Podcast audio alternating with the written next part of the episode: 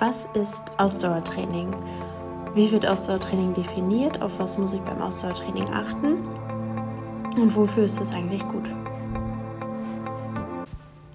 Das Herz ist ein Hochleistungsmotor und schlägt in Ruhe etwa 70 Mal pro Minute. Es ist ein 300 bis 350 Gramm schwerer Muskel, der bei körperlicher Anstrengung sogar doppelt oder dreimal so schnell schlägt. Mit jedem Schlag pumpt das Herz rund 70 bis 100 Milliliter Blut durch die Adern, um damit 5, 75 Milliarden Körperzellen mit Sauerstoff zu versorgen und gleichzeitig von Stoffwechselprodukten zu befreien. Pro Minute sind das rund 5 Liter Blut und damit mehr als 7000 Liter am Tag. Bei starker körperlicher Anstrengung muss das Herz seine Pumpleistung auf bis zu 20 Liter in der Minute steigern und nach 80 Jahren hat das Herz mindestens drei Milliarden Mal geschlagen und dabei über 200 Millionen Liter durch die Adern befördert. Dafür muss das Herz natürlich eine gute Pflege, ähm, ja, oder braucht das Herz eine gute Pflege, damit es diese Leistung bringen kann und den hohen Anforderungen des alltäglichen Lebens eben ja, gewachsen ist. Der Wohlstand in der heutigen Gesellschaft führt leider dazu, dass wir durch unsere Bewegungsfaulheit immer ähm, weniger ja, von unserem Bewegungsdrang, den wir eigentlich haben in unserer genetischen Grundausstattung, erfüllen, weil wir normalerweise eben auf Bewegung programmiert sind. Wir verhalten uns also wieder unserer Natur. Und die natürlichen Fortbewegungsarten wie Gehen oder Laufen werden eben immer weniger. In den letzten 55 Jahren hat sich bei den Männern eine Reduzierung des täglichen Energieverbrauchs von ca. 400 Kalorien und bei den Frauen von ca. 300 Kalorien ergeben. Dass ähm, die Bewegung nicht mehr ausreicht, kann man eben auch anhand der Totenzahlen sehen oder der Todesursachen in Deutschland. Da ist auf Platz 1 immer noch die häufigste Todesursache sind ähm, Herz-Kreislauf-Erkrankungen. Im Jahr 2017 gab es von ungefähr etwas mehr als 800.000 Toten etwa 350.000 Tote, die an Herz-Kreislauf-Erkrankungen gestorben sind. Und die, der Grundstein für die Entwicklung von Herz-Kreislauf-Erkrankungen wird bereits im Kindes- und Jugendalter gelegt.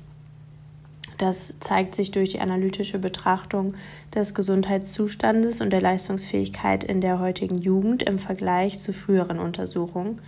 Ähm, Bewegung ist die Gesundheitsressource für Kinder und Jugendliche und dem wird eben eine immense Bedeutung beigemessen. Wenn man dann mal das vergleicht mit, dem, mit den Stunden an Sportunterricht zum Beispiel, die Kinder in der Schule haben und eben mit der immer mehr ja, Versorgung oder mehr werdenden Versorgung von Medien ja, wird die Bewegung eben im Kindes- und Jugendalter immer weniger. Dabei ist es so wichtig, weil eine sportliche, eine regelmäßige sportliche Aktivität eben die allgemeine Fitness fördert, aber auch die motorische Leistungsfähigkeit, was ganz oft, was man ja auch ganz oft bei Jugendlichen sieht, sind diese Haltungsschäden, dass sie auch überhaupt gar keinen aufrechten Gang mehr haben, dass sie so oft so hängen wie ein Schluck Wasser in der Kurve.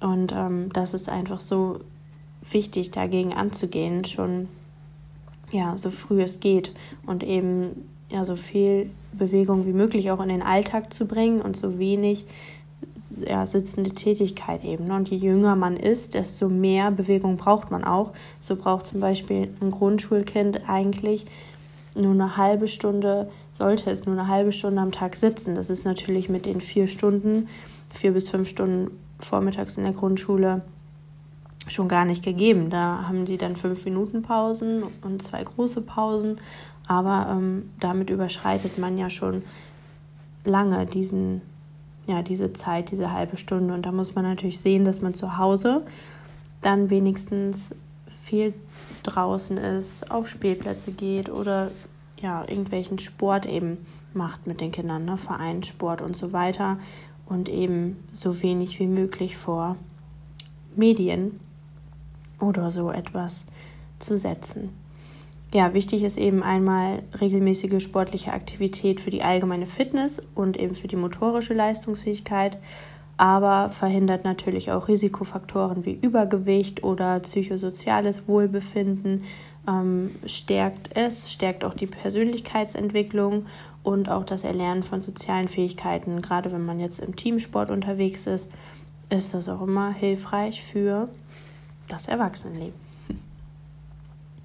Ja, ein aktiver Lebensstil führt somit eben auch zur Reduzierung von Krankheitsrisiken und eben zur Stärkung von gesundheitsrelevanten Ressourcen und Kompetenzen. Eine ausreichende Belastbarkeit oder Funktionstüchtigkeit des Herz-Kreislauf-Systems ist auch die Basis für die körperliche Gesundheit und Leistungsfähigkeit. Und so besteht zum Beispiel auch ein signifikanter Zusammenhang zwischen der Höhe der Ruheherzfrequenz und der Lebensdauer des Herzmuskels bzw. der Lebenserwartung. Eine erhöhte Ruheherzfrequenz steigert den Sauerstoffbedarf des Herzmuskels und liegen mehr oder weniger starke Einengungen der Herzkranzgefäße vor, wovon grundsätzlich bei Menschen schon ab dem 35. Lebensjahr auszugehen ist, beinhaltet eine höhere Ruhe- bzw. Belastungsherzfrequenz auch einen höheren Sauerstoffbedarf und damit auch die Gefahr eines Missverhältnisses zwischen Sauerstoffbedarf und Angebot im Herzmuskel. Und je größer das Missverhältnis ist, desto mehr droht, der, droht das Zugrundegehen des Herzmuskelgewebes bis hin zum Herzinfarkt. Dafür gibt es zum Glück ein Konzept, das heißt Ausdauertraining. Und ähm, ja, was das Ganze eben verhindert, dadurch, dass es die Durchblutung zum Beispiel steigert. Ja, so konnte eben auch durch zahlreiche Studien belegt werden, dass das Risiko, einen Herzinfarkt zu bekommen, entscheidend vom Kalorienumsatz abhängt. Das heißt, ein wöchentlicher Energieumsatz von 1500 bis 2000 Kalorien ist schon eine entscheidende Mindestgröße, um das Herzinfarktrisiko zu senken. Und das Ausdauertraining wirkt dabei wie ein Medikament, Blutdruck senkend, Herzrhythmus stabilisierend, durchblutungsfördernd und hat auch bei richtiger Anwendung keine Nebenwirkungen. Wenn der Ruhepuls durch ein regelmäßiges Ausdauertraining von ca. 70 Schläge pro Minute um ca. 15 bis 20 Schläge pro Minute gesenkt wird, dann spart das Herz Tag für Tag rund 20.000 bis 30.000 Schläge oder das Herz hätte ca. 21 Tage Urlaub im Jahr. Neben den rein körperlichen Veränderungen wirkt sich das Ausdauertraining aber auch positiv auf das Wohlbefinden des Menschen aus und auch auf die geistige Leistungsfähigkeit. Es gibt verschiedene Arten der Ausdauer. Es gibt zum Beispiel einmal die allgemeine und die lokale Ausdauer. Und das unterscheidet sich einfach nach der Größenordnung ähm, der eingesetzten Muskulatur. Es gibt auch einmal die aerobe und die anaerobe Ausdauer. Das unterscheidet sich nach dem metabolischen Aspekt der Energiebereitstellung. Und es gibt einmal die dynamische und die statische Ausdauer. Das unterscheidet sich oder differenziert sich einfach durch die biophysikalische, durch den biophysikalischen Aspekt der geleisteten Muskelarbeit. So. Ähm, außerdem kann man auch noch die Ausdauer in Kurzzeit-, Mittelzeit- und Langzeitausdauer unterscheiden. Das hängt dann davon ab, wie die Energiebereitstellung ähm, abläuft. Ja, als erstes gibt es eben die allgemeine und die lokale Ausdauer. Die lokale Ausdauer ähm, trainiert man dann, wenn man ein Sechstel der gesamten Muskulatur bei einer Ausdauerbelastung einsetzt, zum Beispiel beim Bizepstraining mit sehr vielen Wiederholungen. Ähm, ja, da wird der Oberarmbeugemuskel trainiert und das liegt somit unter einem Sechstel der gesamten Körpermuskulatur. Wenn man dann auch noch weniger als 30 Prozent des Maximalgewichtes nimmt, dann trainiert man die lokale Ausdauer. Das kann man zum Beispiel machen, in ähm, einem Aufwärmsatz im Krafttraining. Man macht ja oder man sollte vor dem Krafttraining ein allgemeines ähm, Aufwärmen machen, also wo man mehr als ein Sechstel der gesamten Körpermuskulatur einsetzt, zum Beispiel auf dem Laufband oder auf dem Stepper oder auf dem Fahrrad. Und dann sollte man auch vor jeder Übung ein ähm, einmal die lokale Ausdauer trainieren, um eben die einzelnen ja, die einzelnen Muskeln nochmal aufzuwärmen, kann man das machen. Gerade wenn man jetzt auf dem Stepper zum Beispiel ist, benutzt man ja überwiegend die Beine und nimmt die Arme oft nicht mit. Und wenn man dann aber ein Armtraining hinterher macht, dann macht es auf jeden Fall Sinn, einfach nochmal mit weniger als 30 Prozent des Maximalgewichts mehrere Wiederholungen zu machen, um die Muskulatur gut aufzuwärmen. Die allgemeine Ausdauer trainiert man, wenn man mehr als ein Sechstel der, der gesamten Skelettmuskulatur einsetzt. Und ähm, ja, das ist eben auf dem Stepper, Fahrrad oder Laufband. Und der Unterschied liegt einfach darin, dass bei der lokalen Ausdauer, also wenn weniger als ein Sechstel der Muskulatur beansprucht wird, ähm, bei einem gesunden Herz-Kreislauf-System keine nennenswerte Rolle für die Leistungsfähigkeit spielt. Das heißt, bei, dem, bei der lokalen Ausdauer wird eben auch die Anpassungsfähigkeit des Herz-Kreislauf-Systems nicht trainiert. Dafür muss ich wirklich die allgemeine Ausdauer trainieren. Und bei der lokalen Ausdauer gibt es aber auch Anpassungserscheinungen, zum Beispiel ähm, die Kapillarisierung der Blutgefäße, der Blutkörperchen, die Mitochondrienanzahl und das Volumen verbessert sich und auch die Enzymkapazität. Die aerobe und anaerobe Ausdauer unterscheidet sich in der Energiebereitstellung. Die aerobe Ausdauer, die sauerstoffabhängige Ausdauer, erfolgt, bei der erfolgt die Energiebereitstellung mit Sauerstoff durch die oxidative Verbrennung der Nährstoffe von Kohlenhydraten und Fetten. Und bei der anaeroben Ausdauer, bei der sauerstoffunabhängigen Ausdauer, wird die Energie ohne die Zufuhr von Sauerstoff durch die Verbrennung der energiereichen Phosphate und der Kohlenhydrate bereitgestellt. Das ist ja immer die, also die anaerobe Ausdauer, die eben nachher im Training, wo auch immer versprochen wird, da wird das meiste Fett ähm, verbrannt, beziehungsweise bei der anaeroben Ausdauer wird eben Fett verbrannt. Das Problem daran ist nur, dass sie erst ab einem Training über 90 Minuten einsetzt. Deswegen gilt ja auch für die Fettverbrennung kein Ausdauertraining zu machen, sondern das Krafttraining.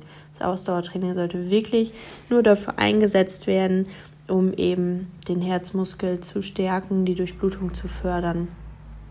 Ja, und eben dafür zu sorgen, dass das Herz besser arbeitet. Dann wird noch unterschieden in statische und dynamische Ausdauer. Ähm, das hängt mit der muskulären Arbeitsweise zusammen. Und die statische Ausdauer ist einfach die Haltearbeit, also die Ermüdungswiderstandsfähigkeit der Muskulatur bei der Haltearbeit. Und dabei verändert sich nicht die Muskellänge, aber die Muskelspannung. Und mit zunehmender Muskelspannung kommt es dabei immer zu einer stärker werdenden Komprimierung der Gefäße, wobei die Muskeldurchblutung abnimmt. Und je nach Höhe der Muskelspannung bzw. des Krafteinsatzes verändert sich dabei auch die muskuläre Energiebereitstellung. Die Kraftbeanspruchung unter 15 Prozent der maximalen isometrischen Stärke kann die Energiebereitstellung rein anaerob erfolgen also ähm, sauerstoffabhängig. Und dabei kommt es zu keiner nennenswerten Behinderung der versorgenden Blutgefäße, sodass der Energiebedarf dann fast ausschließlich mit Sauerstoff gedeckt werden kann. Bei einem weiter zunehmenden Krafteinsatz kommt es durch die stärker werdende Kompression der Gefäße zu einer wachsenden Durchblutungsminderung in der arbeitenden Muskulatur. Dadurch, dadurch nimmt die Sauerstoffversorgung des Muskels ab und der Anteil der aeroben Energiebereitstellung immer weiter zu. Im Vergleich dazu ist die dynamische Ausdauer durch einen rhythmischen Wechsel von Spannung und Entspannung gekennzeichnet. Durch den intermittierenden Wechsel erfolgt auch bei hohen Belastungsintensitäten insgesamt eine bessere Blutzufuhr zum Muskel. Dadurch ist die aerobe Energiebereitstellung auch noch bei höheren Muskelspannungen möglich. Wenn du jetzt mit dem Ausdauertraining starten möchtest, ist es erstmal wichtig, dass du berechnest, in welchem Trainingsbereich du von deiner Herzfrequenz trainieren solltest. Und dafür gibt es verschiedene Formeln zur Berechnung. Es gibt einmal die ASCM-Formel, in der die Prozentangaben von der HF Max, also von deiner maximalen Herzfrequenz, berechnet werden. Und das ist somit die genaueste Formel. Grundlage dafür ist die, ähm, die Trainingsherzfrequenz und davon ein definierter prozentualer Intensitätsbereich in Abhängigkeit von der maximalen Herzfrequenz. Und die Formel lautet, Trainingsherzfrequenz ist gleich HF Max mal Intensität in Prozent. Und dann gibt es eben verschiedene ja, Prozente, womit man anfängt. Bei Anfängern beginnt man meistens mit 60 bis 70 Prozent und dann steigert man sich immer 14-tägig oder wochenweise und geht dann ein bisschen höher. Ein Beispiel dafür wäre zum Beispiel ähm, ja, ein untrainierter, 41 Jahre alter Mann, der sich bisher noch nicht viel bewegt hat, noch kein Ausdauertraining gemacht hat. Da würde man jetzt rechnen, die Her also die maximale Herzfrequenz ist immer, man rechnet immer 220. HF Max gleich 220 minus das Lebensalter, also 41, wären dann 179 Schläge pro Minute maximal. Und dann rechnet man von der HF Max die 70 Prozent. Das wären dann 179 mal 0,7 und dann kommt man auf 125 Schläge pro Minute. Das wäre dann die Trainingsherzfrequenz. Und dann steigert man sich eben alle 14 Tage und geht dann immer etwas höher. Dann geht man auf 75, dann geht man irgendwann auf 80. Genau, man startet aber meistens so 60 bis 70 Prozent. 125 Schläge pro Minute sind natürlich nicht viel, gerade wenn man auf dem Laufband steht oder auf dem Fahrrad und man ist auch noch untrainiert. Wichtig ist aber, dass man sich dann wirklich an diese Angabe hält und auch in diesem Bereich bleibt und nicht dann, okay, ich bin jetzt untrainiert, mein Puls ist total hoch, deswegen trete ich jetzt aber trotzdem voll rein oder deswegen stelle ich die Geschwindigkeit trotzdem total hoch.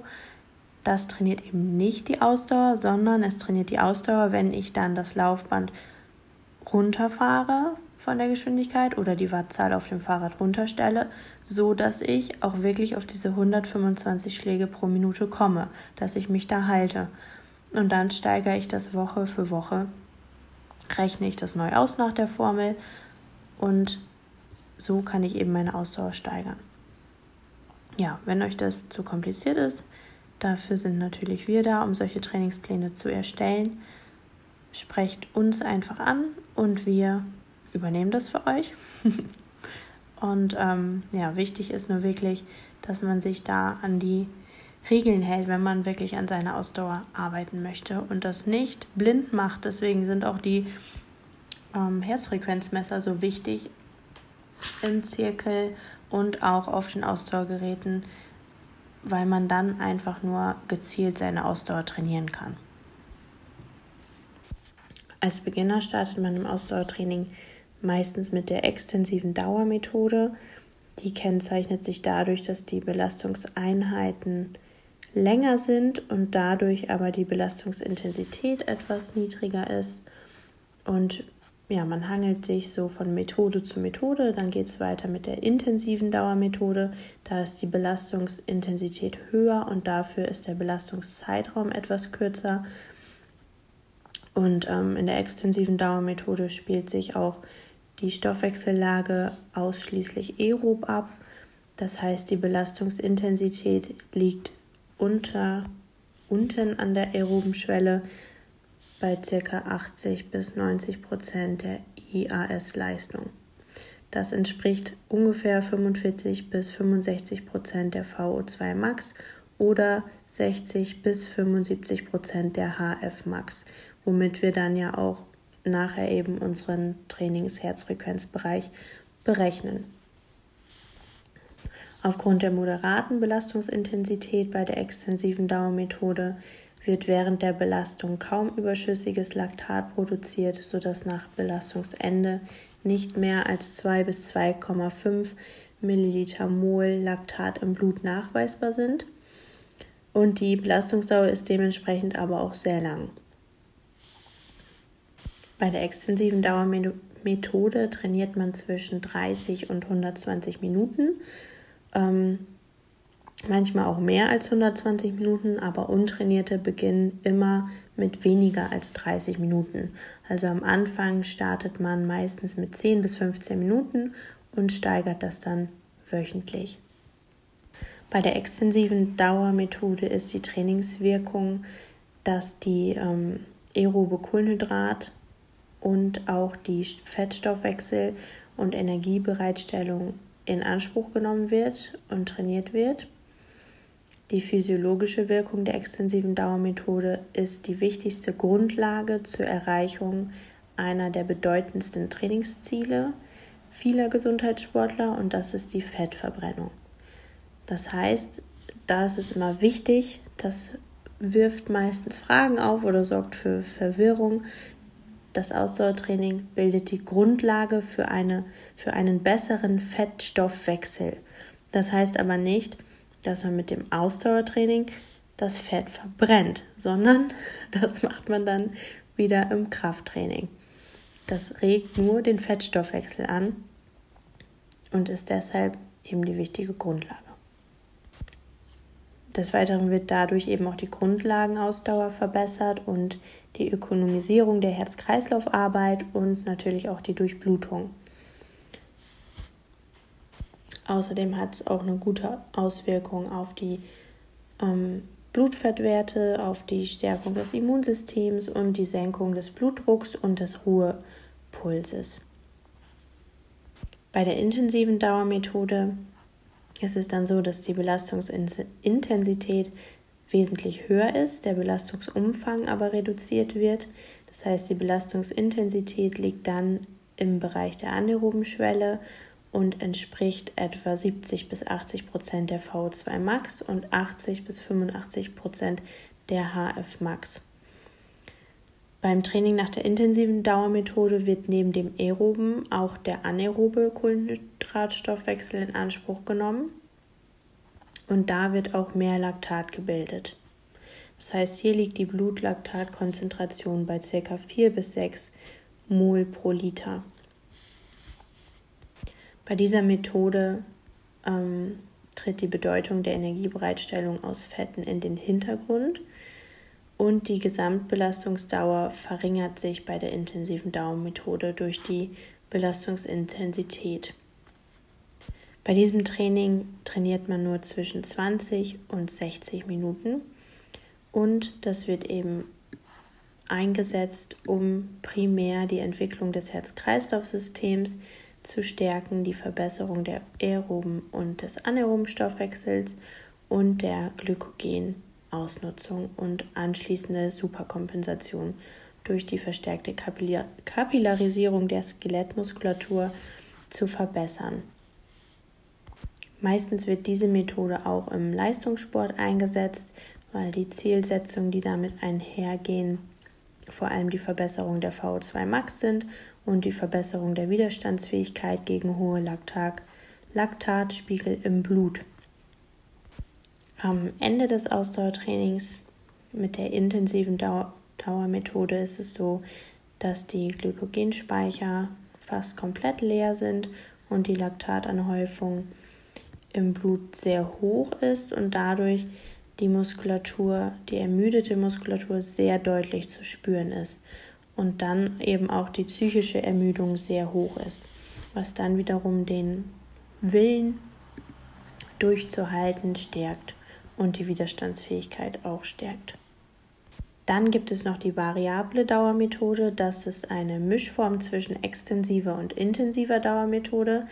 Und es wird ein systematischer Wechsel von niedrigeren und höheren Belastungsintensitäten innerhalb eines Zeitraums durchgeführt.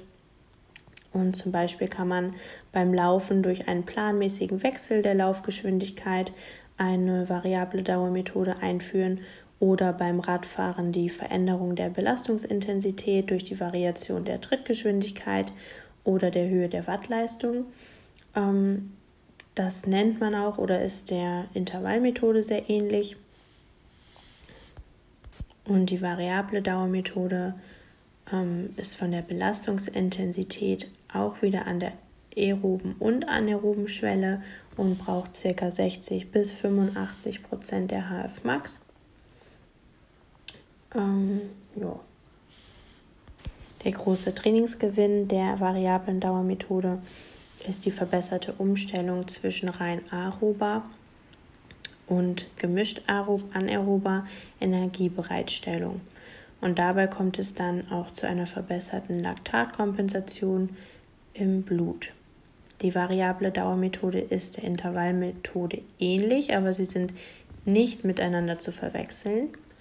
Beide Methoden beinhalten einen planmäßigen Wechsel der Belastungsintensität, aber der Unterschied ist, dass zwischen der variablen Dauermethode und der Intervallmethode neben der Höhe der Belastungsintensität ähm, eine lohnende Pause zwischen den Belastungsintervallen liegt. So ist es eben bei der variablen Dauermethode, dass die Höhe der Belastungsintensität zwischen 60 und 85 Prozent der HFMAX variiert, aber der Belastungswechsel relativ ähm, lang ist. Also zwischen den Belastungswechsel liegen meistens 10 Minuten zum geplanten Wechsel und ähm, bei der Intervallmethode ist dieser Belastungswechsel eben viel geringer.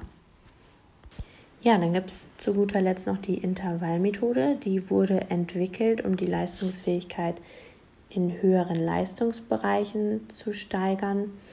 Und oft ist es ja so, dass man zum Beispiel, wenn man an einem Lauf teilnehmen möchte, seine Ausdauerleistungsfähigkeit verbessern möchte und die Distanz vielleicht schon ganz gut drauf hat, also es kein Problem ist, fünf oder zehn Kilometer zu laufen, aber man möchte natürlich auch möglichst schnell dabei sein. Und da kommt die Intervallmethode ins Spiel, damit kann man seine Laufgeschwindigkeit etwas erhöhen. Der Hintergrund ist einfach, warum das mit der Intervallmethode funktioniert ist, dass die Belastung an oder oberhalb der anaeroben Schwelle durch, die kontinuierliche, durch den kontinuierlichen Laktatanstieg nur über einen sehr kurzen Zeitraum aufrechterhalten werden können und je nach Höhe der Belastungsintensität bzw. dem Grad der Übersäuerung kommt es dann relativ schnell zu einer deutlichen Belastungsminderung bzw. zum Abbruch der Belastung. Und aus diesem Grund werden beim Intervalltraining die ähm, Belastung oberhalb der anaeroben Schwelle in einzelne Belastungsintervalle von kürzerer Dauer unterteilt. Zwischen den Belastungsintervallen liegen Erholungspausen, um dadurch dann die zu hohe Übersäuerung zu verhindern und damit die vorzeitige Ermüdung bzw. den Abbruch hinauszuzögern. Durch die Summe der sehr kurzen, aber sehr hohen Belastungsintervalle resultiert dann ein Gesamttrainingsumfang, der ohne diese Erholungsphasen nicht möglich wäre. Um zum Beispiel auf dem Fahrrad über 10 Minuten 300 Watt aufrechterhalten zu können, könnte man damit starten, dass man diese 10 Minuten in sechs ähm, Einzelintervalle einteilt von jeweils anderthalb Minuten und zwischen diesen Belastungsintervallen legt man eine dreiminütige Pause ein. In dieser Pause erfolgt dann der teilweise Abbau des angefallenen Laktats und dann kann ich eben in den anderthalb Minuten wieder Power geben. Es gibt auch bei der Intervallmethode wieder die extensive Intervallmethode und die intensive Intervallmethode. Bei der extensiven Intervallmethode, mit der startet man meistens, hat man eine geringere Belastungsintensität in den Intervallen und dafür aber auch kürzere Pausen. Zum Beispiel sind die Intervalle dann ein bis drei Minuten und ähm, die Belastungsintensität ist e etwas niedriger und dazwischen macht man eben dann die Pausen. Es gibt auch Langzeitintervalle, drei bis acht Minuten ähm, oder sogar 15 Minuten. Dann ist die Belastungsintensität eben noch niedriger. Bei der intensiven Intervallmethode ist die Belastungsintensität höher und dafür macht man auch längere Pausen. Zum Beispiel sind die Intervalle da nur 20 bis 40 Sekunden und die Pause dann eben länger, also zwei bis drei Minuten oder drei bis fünf Minuten. Und da muss man auch immer so ein bisschen schauen, wie man, also muss man auch auf seinen Körper hören. Wenn man jetzt so ein sehr intensives Intervall hinter sich hat, merkt man ja auch, wann man langsam wieder zu Kräften kommt. Dann wartet man noch einen Moment und dann legt man halt los mit dem nächsten Intervall. Was bei der Intervallmethode wichtig ist, ist das planmäßig und ähm, systematisch durchgeführt wird, der Wechsel von Belastungs- und Erholungsphasen. Und in den Entlastungsphasen soll es nicht zu einer vollständigen Erholung kommen. Die neue Belastungsphase tritt bereits vor dem Zeitpunkt der vollständigen Erholung des Organismus ein. Und der größte Prozentsatz der Erholung findet bereits im ersten Drittel der Erholungsphase statt. Man spricht in dem Zusammenhang auch von einer sogenannten lohnenden Pause, weil der erste Teil immer noch einen trainingswirksamen Reiz darstellt. Als Kriterium der Erholung nimmt man die Herzfrequenz und die Herzfrequenz, wenn sie auf ca. 120 bis 130 Schläge pro Minute abgesunken ist, dann beginnt das nächste Belastungsintervall. Wenn es von Intervall zu Intervall zu einem verzögerten Rückgang der Herzfrequenz kommt, dann ist entweder die Erholungszeit zu kurz oder die Belastungsintensität ist zu hoch gewählt. Der Trainingseffekt der Intervallmethode begründet sich hauptsächlich durch den häufigen Wechsel von Belastung und Erholung. In der Belastungsphase kommt es aufgrund des gestiegenen Widerstands in der Arbeitsmuskulatur zu einer erhöhten Herzdruckarbeit. Das bedeutet ein Hypertrophiereiz für die Herzmuskulatur.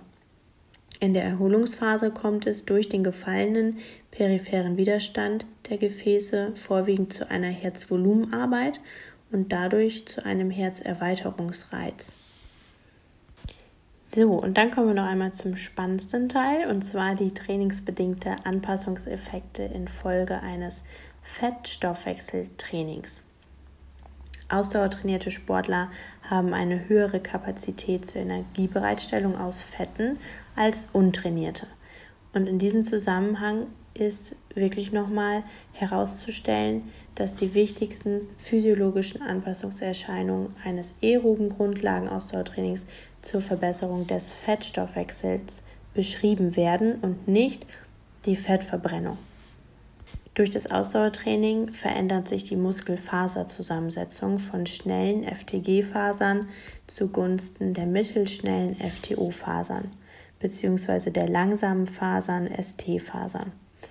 Gute Ausdauersportler haben ca. 70 bis 80 Prozent ST-Fasern und rote Muskelfasern besitzen mehr Mitochondrien, aerobe Enzyme und Kapillaren und weisen daher eine höhere oxidative Kapazität für die Energiebereitstellung aus Fetten auf. Des Weiteren führt Ausdauertraining zu einer Steigerung der Sensibilität der Beta-Rezeptoren an den Fettzellen für Adrenalin. Damit kommt es bei der Belastung zu einer erhöhten Abgabe von freien Fettsäuren an die Blutbahn mit anschließender Aufnahme von Fettstoffwechsel, nee, von freien Fettsäuren in die Muskelfaser. Und das geschieht unter Ablauf verschiedener biochemischer Prozesse. Die sich in der Blutbahn befindlichen freien Fettsäuren und die intrazellulären Fettsäuren werden besser zur ATP-Bildung genutzt. Und die Ursache ist die gesteigerte Fähigkeit der, des Fettstoffwechsels infolge eines Ausdauertrainings. Das Ausdauertraining hat auch Auswirkungen auf die mitochondriale Kapazität. Sowohl die Dichte als auch die Anzahl der Mitochondrien nimmt durch ein regelmäßiges Ausdauertraining zu. Die Mitochondrien sind dafür verantwortlich, die aerobe Energiebereitstellung, die wichtig für die Fettsäureoxidation ist, ähm, ja, sind dafür zuständig.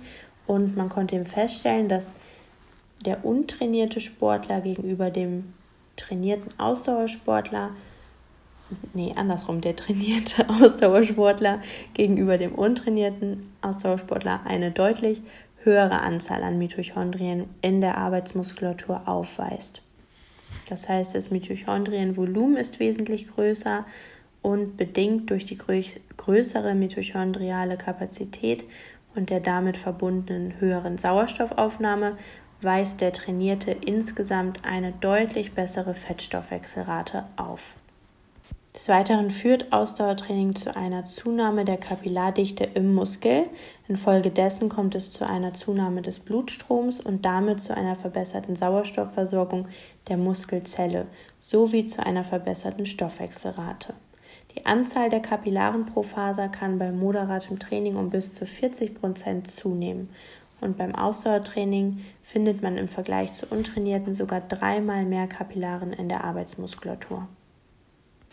Ja, und entscheidend für die Körperfettreduktion ist vor allem die negative Energiebilanz. Das heißt, ich nehme weniger zu mir, als ich eigentlich verbrauche an Kalorien. Und ähm, in Bezug auf die Gestaltung des Ausdauertrainings konnte aber entgegen der Behauptung, dass man ja relativ lange Ausdauertraining machen muss bei relativ geringer Intensität, um das Körperfett zu reduzieren, widerlegt werden und es konnte bewiesen werden, dass die Höhe der Belastungsintensität mit dem in Verbindung stehenden Gesamtenergieverbrauch und weniger die Art der Energiesubstratnutzung während der Belastung für den Körperfettverlust entscheidend ist. Und dementsprechend ist ein Fettstoffwechseltraining auch, ja, wenn es der Name suggeriert, also Fettstoffwechseltraining heißt einfach nur, das ist die Grundlage für eine gute Fettverbrennung und nicht, dass ich dabei Fett verbrenne ähm, ist es weniger geeignet als ein Ausdauertraining mit höherer Belastungsintensität. Das heißt, wenn ich meine Fettverbrennung neben dem Krafttraining, was ja dafür in erster Linie stehen sollte, noch mehr ankurbeln möchte, dann sollte ich ein Ausdauertraining wählen, wenn ich meine Ausdauer schon gut aufgebaut habe. Das heißt, wenn ich erstmal mit der extensiven Dauermethode gestartet bin dann sollte ich ein, Belast ein Ausdauertraining wählen mit hoher Belastungsintensität zur Verringerung des Körperfettanteils. Es gibt verschiedene wissenschaftliche Studien, die zur Effektivität unterschiedlicher Ausdauertrainings und Methoden zur Körperfettreduktion ähm, ja, durchgeführt wurden. Und die zeigen, dass ein hochintensives Intervalltraining, auch genannt ein HIT-Training, über einen Zeitraum von 15 Wochen einen deutlich höheren Fettverlust erzielt als eine Vergleichsgruppe, die 20 Wochen lang kontinuierlich nach der Dauermethode trainierte. Was ja auch logisch ist. Bei den Sachen, die wir jetzt vorher schon durchgesprochen haben, ähm, ja, wichtig einfach, dass man da so ein bisschen mit Köpfchen arbeitet, wenn man ähm, Fett verbrennen möchte. Es macht natürlich auch keinen Sinn, wenn ich als Untrainierter direkt mit dem Intervalltraining starte. Ja, man muss halt klein anfangen und das dann aufbauen. Und bei dem Intervalltraining konnte ähnlich wie im Krafttraining ähm, die Sympathikusaktivität und der daraus resultierenden gesteigerte Nachverbrennung nachgewiesen werden. Also im Krafttraining haben wir ja auch ein bis zwei Tage einen erhöhten Stoffwechsel, weil eben die Nachverbrennung da ist, beziehungsweise die Reparatur der Muskulatur und so weiter. Und diese Nachverbrennung konnte auch bei der Intervallmethode festgestellt werden, festgestellt werden durch die erhöhte Sauerstoffaufnahme nach der Belastung nach solchen hochintensiven Trainingseinheiten. Und dabei ist der Grundumsatz nicht über mehrere Tage, aber über mehrere Stunden erhöht. Und die Deckung des Energiebedarfs erfolgt dann dabei überwiegend aus dem Unterhautfettgewebe. Ein Beispiel für ein Intervalltraining, für ein High-Intensity-Intervalltraining wäre zum Beispiel ein Warm-up über vier bis fünf Minuten, lockeres Einlaufen bei ca. 60 Prozent der HF Max dann legt man einen Sprint ein über 20 bis 30 Sekunden mit 90 bis 95 Prozent der HF Max. Und dann legt man eine aktive Pause ein mit 30 bis 45 Sekunden langsames Traben. Dann sprintet man wieder erneut 20 bis 30 Sekunden. Dann legt man wieder die Pause ein, 30 bis 45 Sekunden Traben. Insgesamt macht man 4 bis 12 Sprints. Mit vier Sprintintervallen beginnt man und da noch Danach erhöht man die Intervalle von Woche zu Woche. Danach erfolgt ein Cooldown, nochmal vier bis fünf Minuten lockeres Auslaufen und gesamt sollte die Trainingseinheit nicht länger als 20 Minuten dauern. Zwei bis vier Trainingseinheiten die Woche genügen. Ähm, zwei intensive Trainingseinheiten und zwei moderate Trainingseinheiten. Und was man dafür nutzen kann, ist eben Laufbahn, Fahrrad, Stepper oder Crosstrainer ja, ich hoffe, es war nicht allzu verwirrend und ihr habt ein bisschen was über das Ausdauertraining mitnehmen können. Wenn ihr dazu Fragen habt, kommt gerne auf uns zu. Wenn ihr einen Trainingsplan braucht, auch. Das war's schon. Bis bald.